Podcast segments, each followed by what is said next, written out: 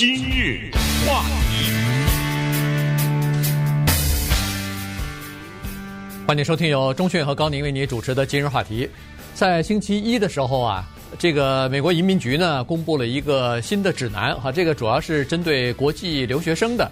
那么今天我们来跟大家聊一下这个事情啊，因为这个呢，呃，对华人来说可能影响比较大啊，大家也比较关注。呃，他是这样说的哈，因为在目前的疫情期间啊，实际上从今年的三月份开始呢，美国的各大呃中学啊、呃大学啊，基本上也都停课了哈。停课以后呢，教育怎么办呢？基本上就是远程的、网上的进行教学。那么现在当然是在暑假期间，可是各个学校现在都在琢磨着秋季。开学以后怎么来呃这个进行新的教学啊？这个怎么来呃重新开放校园呢？还是全部在网上上课呢？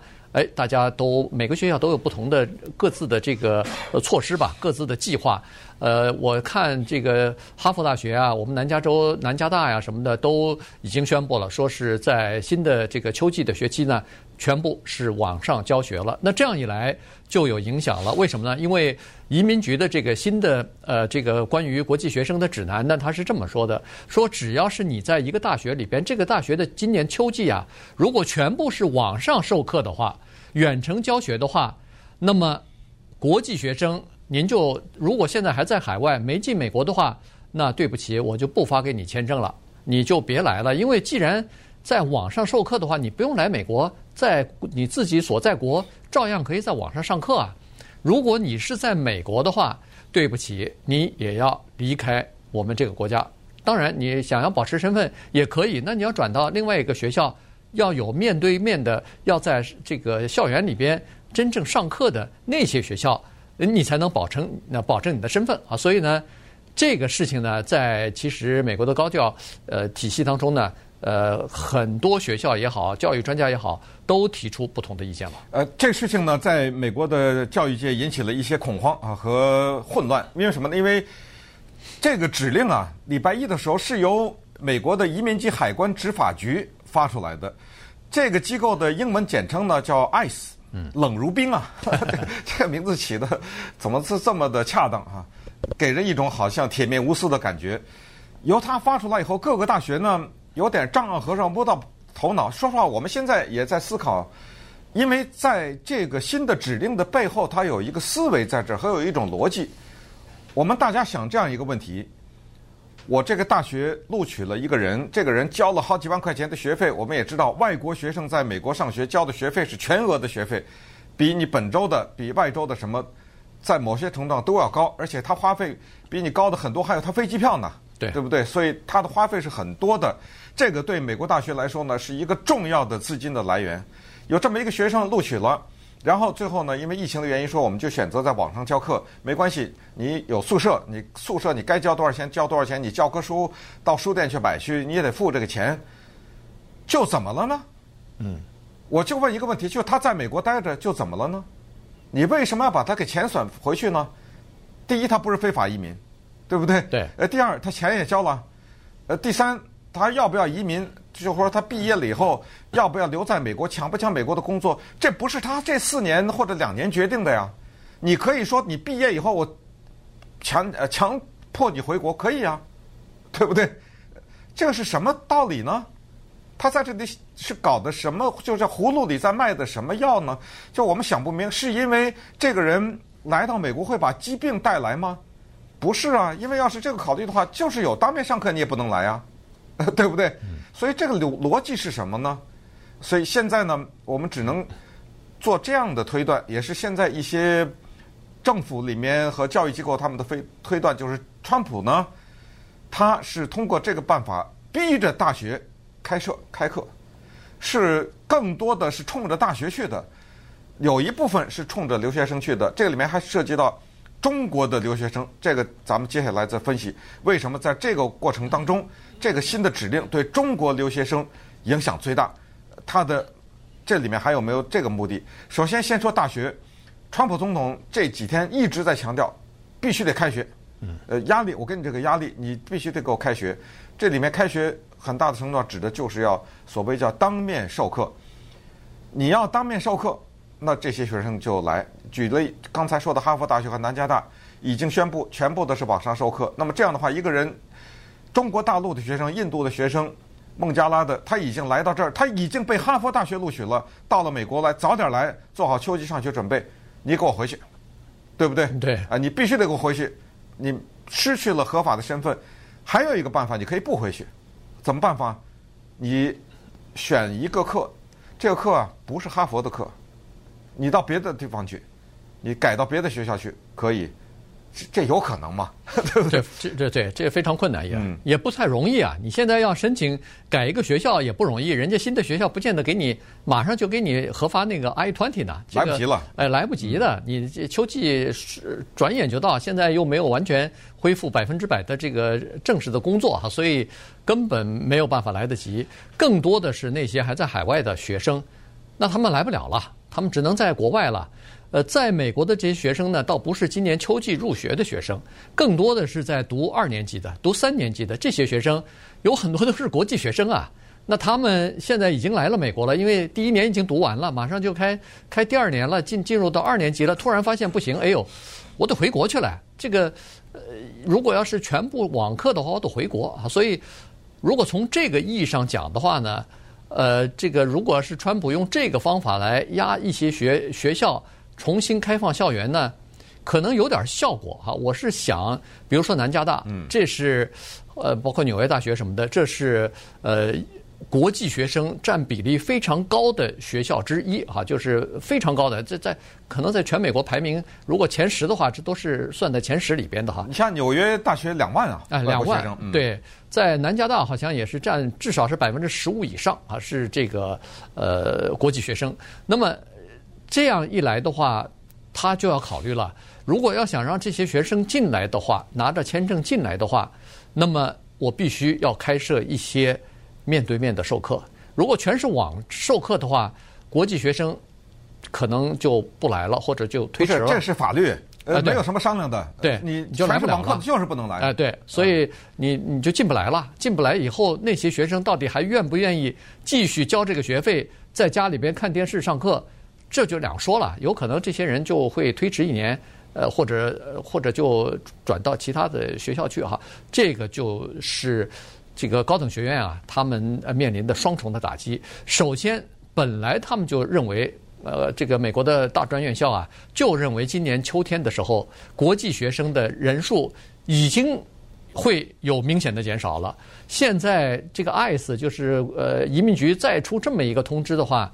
那可能更要减少了，所以呢，这个是学校所担心的。因为不管是公立学校还是私立学校，这一个部分的这个收费啊，这个国际学生交纳的学费也好，给这个学校进行的金融方面、这个经济方面的补贴，这个是哪个学校都不能忽视的。对，于是学校就只好做下面的三个事情，或者说有下面三件事情会发生。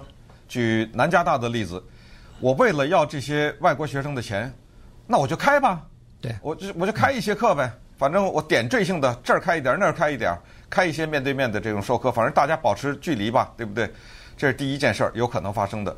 第二，就是这种课开了以后，你不一定选得到啊。你知道，呃，我凡是对美国大学了解的。都知道，那大学不管几年级，他在开学以前，啪的话，他扔出一些课来，就在没有疫情啊，就是完全正常的情况下，他开出一些课来，有一些受欢迎的课，你根本抢不到啊。对，几秒钟就没了。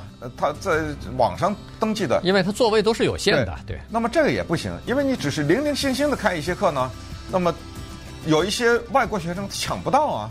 好，这是第二，那么就发生第三个情况，就是在这儿的美国学生。他没有身份的问题，他就会叫做让课。嗯，也就是说，其实有些人已经拿到了，现在就不是哈佛和南加大，因为这个已经说明不开面对面的课了嘛。他拿到了以后，他就等于是牺牲了。他就说：“我把我这个位置让给一个外国学生。”嗯，呃，那么这样的话呢，外国学生会拿到，但是还是不行，那个人数不够。还有就是说，为了使自己能够进到美国来，有些外国学生。他就得被迫选一些跟他专业一点关系都没有的课，他说不定能选上，选那个他是学这个电脑的，他去选一个考古的 什么之类的。这顺便说，在美国大学是可以的，你爱选什么选什么。他反正有些基本的课里面的面非常广的。但是就是不算你的这个毕业的学分里头。那么好，那么稍等会儿我们再看看，这个跟现在的中美关系的大的氛围又有什么的关系？今日话题。欢迎继续收听由钟迅和高宁为您主持的今日话题。呃，今天跟大家讲的呢是在美国的外国留学生啊，因为移民局呢刚刚改了一个呃这个指南啊，他们的这个指南或者是规定呢，呃，突然发现说大学里边如果要是全部是网课啊，网上授课、远程教育的话，那这些在。这些学校录录取的外国学生，要么就没法进到美国来了，要么就是在美国也要离开美国啊。所以呢，这个是对这个国际学生冲击很大的。刚才我还少说了一点，就是南加大，我刚才看了一下这个资料，它的那个国际学生的比例是整个学生的百分之二十五。其中刚才说的百分之十五是中国大陆的学生，对中国大陆的学生是百分之十四到百分之十五哈，所以这个是呃更正一下。呃，在整个美国，据统计，二零一八年的统计，这是最新的一个数字，就是可能是二零一八到二零一九年这个这一个学年当中呢，一百一十万啊，这个这是国际学生。但是在为什么说对中国的学生影响比较大呢？原因就是在这一百一十万人里边。中国的学生占的比例最多啊，百三十七万人是中国学生，所以就可以想象得出来，这个影响有多么的大。因为在整个的这个留学生的学费啊、住宿啊、书费啊、书本费啊什么的总体的消费当中呢，外国学生占了美国学生的三分之一，整个的这个呃消费当中啊，所以呢，这个对许许多多的学校来说，实际上都是。呃，举足轻重的哈，这个占的比例非常大，再加上现在疫情期间经济肯定不好，各个政府的税收、州政府的这个税收、联邦政府的税收也会减少。在这种情况之下，你看加州也是刚刚呃，这个州长公布出来的下一年的预算案，什么警察呀、什么高等院校啊，预算全部减了，嗯，所以就更需要外国学生的这笔。所交的比较高的全额的奖呃这个学费来进行呃补贴啊，来补一个漏洞。但现在这个漏洞非但补不上，恐怕还会越来越大。呃，而且会现在预计是骤减呐。呃，尤其是中国大陆来的学生，刚才说到的这种比例，我们把它变成钱呢，就是外国学生给美国的高等教育每年注入差不多四百将近四百五十亿吧，呃，四百四十几亿这么多。而这其中呢。有差不多一百五十亿，就是来自于中国大陆的留学生。那这个金额对于高等学府来说是垂涎欲滴的，这个是他们一定要要的。那么就接下来我们就顺着这往下看呢，就发生自然的会有这个情况。中国大陆的留学生跑到哪去了呢？澳大利亚呀，什么加拿大呀，就往那儿跑吧。英国啊，对，就往欧洲啊，就往那儿去吧。加拿大已经。公布数字了，就是他们那儿的中国大陆的留学生已经成长了百分之十三了，或者就是大量的主可能是外国学生吧，总的增长已经到了百分之十三了。那这种情况之下，我们不得不把它放在中美关系的大的框架上来看呢，不太妙。因为赵立坚这是中国的发言人嘛，对不对？外交部的发言人，他也说，他说我们密切关注美国的举动，而且我们要。保护我们的留学生的权利之类的，你看，咱们不要说贸易战了，从那么远了，再说近一点，你看这个从国安法开始，对不对？嗯。各种各样的制裁，接下来航空母舰出去了，对不对？这些姿态都是非常强硬的。呃，对华为的围剿，这也知道了。昨天又宣布 TikTok 准备要进，而且昨天国务卿蓬佩奥说的可能还不止哦。这两天我不知道你看到没看到，网上说可能连微信都危险了。啊，对，对对不对？如果有一天 还有 Zoom 啊，Zoom 对，如果有一天美国把微信给关了的话，我觉得这儿的很多华人立刻生活失去方向。我这儿开玩笑，就是这个可能是一个最大的事情了。我觉得最大了，因为不可思议。微信啊，这个 Zoom 是很大，但是毕竟跟平民百姓，我觉得没有这么大影响，远比不上微信。对，远远远远比不上啊，知道吧？微信比抖音的影响还要大啊，这不知道大多少倍了。对，因为什么呢？因为你看一下，在华人社区啊，它还不光是来自于中国大陆的，现在华人社区基本上用微信的人非常多，而且你仔细想想，我们微信利用微信是和国内的人联系，是等于是呃无远佛界，就没有什么受到限制。如果微信一停的话，我们骤然和国内的联系一下就失去了。我这么说吧，我还没见过一个华人没有微信的，是应该是比较少。他他用的少有可能，但是他完全没有。你看，这就是一个现在。正在讨论的，因为昨天蓬佩奥是说，呃，一系列的这样的城市，就是电脑城市，我们都可能要，他用的英文字是 ban，都要禁止。只不过我不想等那个总统说话以前，我先说，那咱们等吧，对不对？嗯、看他这两天要说什么。然后就是关于所谓的呃驱逐记者的事儿。对不对？这我们也知道，双方驱逐记者，然后又什么把一些中资的或者一些媒体弄为什么外国使团什么之类的，对不对？这都是一连 一连串的这种动作，再加上现在是选举，呃，用的词也很难听，对不对？双方民主党、共和党，包括拜登，都称习近平是恶棍。其实我想想，除非我不知道，我我没听过习近平说川普是恶棍呢，应该没说过，应该没说过吧？对不对？对。啊，现在这个用的英文是 thug。这是很难听、很难听的一个字，去指责另外一个国家的首脑等等。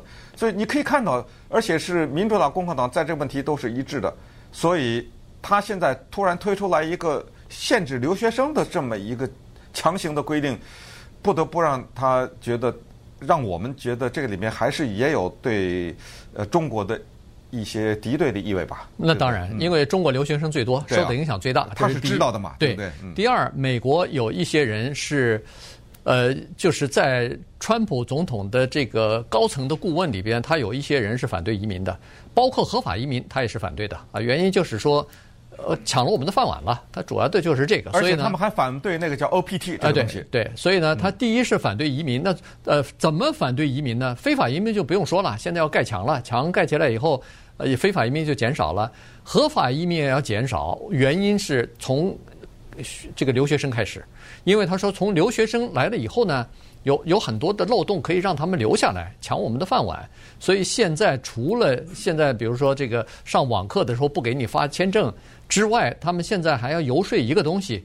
就是大学毕业以后，现在不是有十二个月还是十六、十八个月，我忘记了哈。对、嗯、对，不同都有的，就不同的啊，对，不同的专业不有不同的这个呃规定哈。就是说，大学毕业以后，你有一个一段时间的实习期，你可以在美国获取一些工作经验什么的。这就是 OPT。哎，OPT 啊，这个呢，有了工作经验以后，当然这个公司对你感兴趣或者对你工作满意，呃，然后。他就可以给你办身份了，这个是很多留学生在美国转换身份的一个必经之路。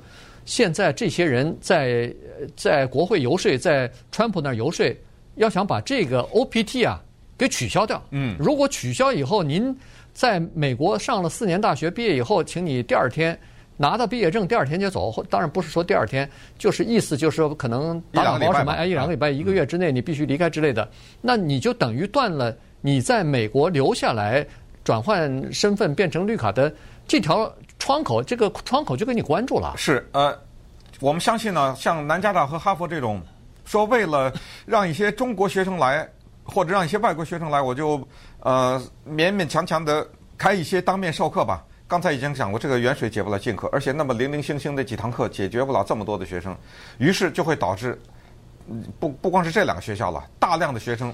得在他们自己的所在国。如果你是以色列啊，如果你是其他的一些国家，什么俄罗斯什么的，可能也无所谓了。可是中国又有一个特别独特的问题，中国有防火墙，你知道吗？对，这个事儿就麻烦了，因为你要上课，你要学那课，你要大量的查找资料。可是呢，你 Google Google 上不了，Google 你上不了。我觉得这首先。就重创啊！对于这些学生，他要查找资料，他要写作业的话，很多的网站在中国是上不了的，是拦截的。于是呢，大学提供你一个东西叫翻墙，是由大学提供给你。很多大学呢，它有这个呃办法提供给你，但是有了翻墙以后呢，中国的学生还面临另一个问题叫网速的问题。呃，据说这样的话，它要降低网速什么之类的，反正带给你很多困扰。还有就是有一些中小型的学校。没有这个能力，嗯，那你自己想办法，你自己花钱吧，因为翻墙不是免费的，翻墙软体是要交月费的。我知道，呃，其实还不只是翻墙啊，关键就是这些呃呃这个声名卓著的大型的这个院校呢，它在中国呀。有那个分校啊，它都在什么上海啊，在什么北京啊，都有这种分校。然后呢，你可以到这个分校里边去，它有大量的宿舍。所以呢，现在问题就是中国的学生他愿不愿意在中国的分校里边去受这个教育？这个在中国分校，当然他打的旗子还是比如说纽约大学，还是什么杜克大学，但是你的那个上学的体验，你是对，那是完全不一样的，生活的体验那是完全不一样。那个。等于没出国嘛？等于没出国，就是在国内受了一些培培训。这个在我们过去有一个很难听的词叫“走读”，你听说过？啊，对对，所以这个就有这就有问题了哈。呃，然后呢，呃，这个翻墙是另外一回事。那他们呃有分校以后呢，据说是除了中国学生以外，还有一些别的国际学生，如果来不了美国的话，因为美国禁止了嘛，呃，全是网网上授课。那些学生呢，也可以到这些分校去，去读书去。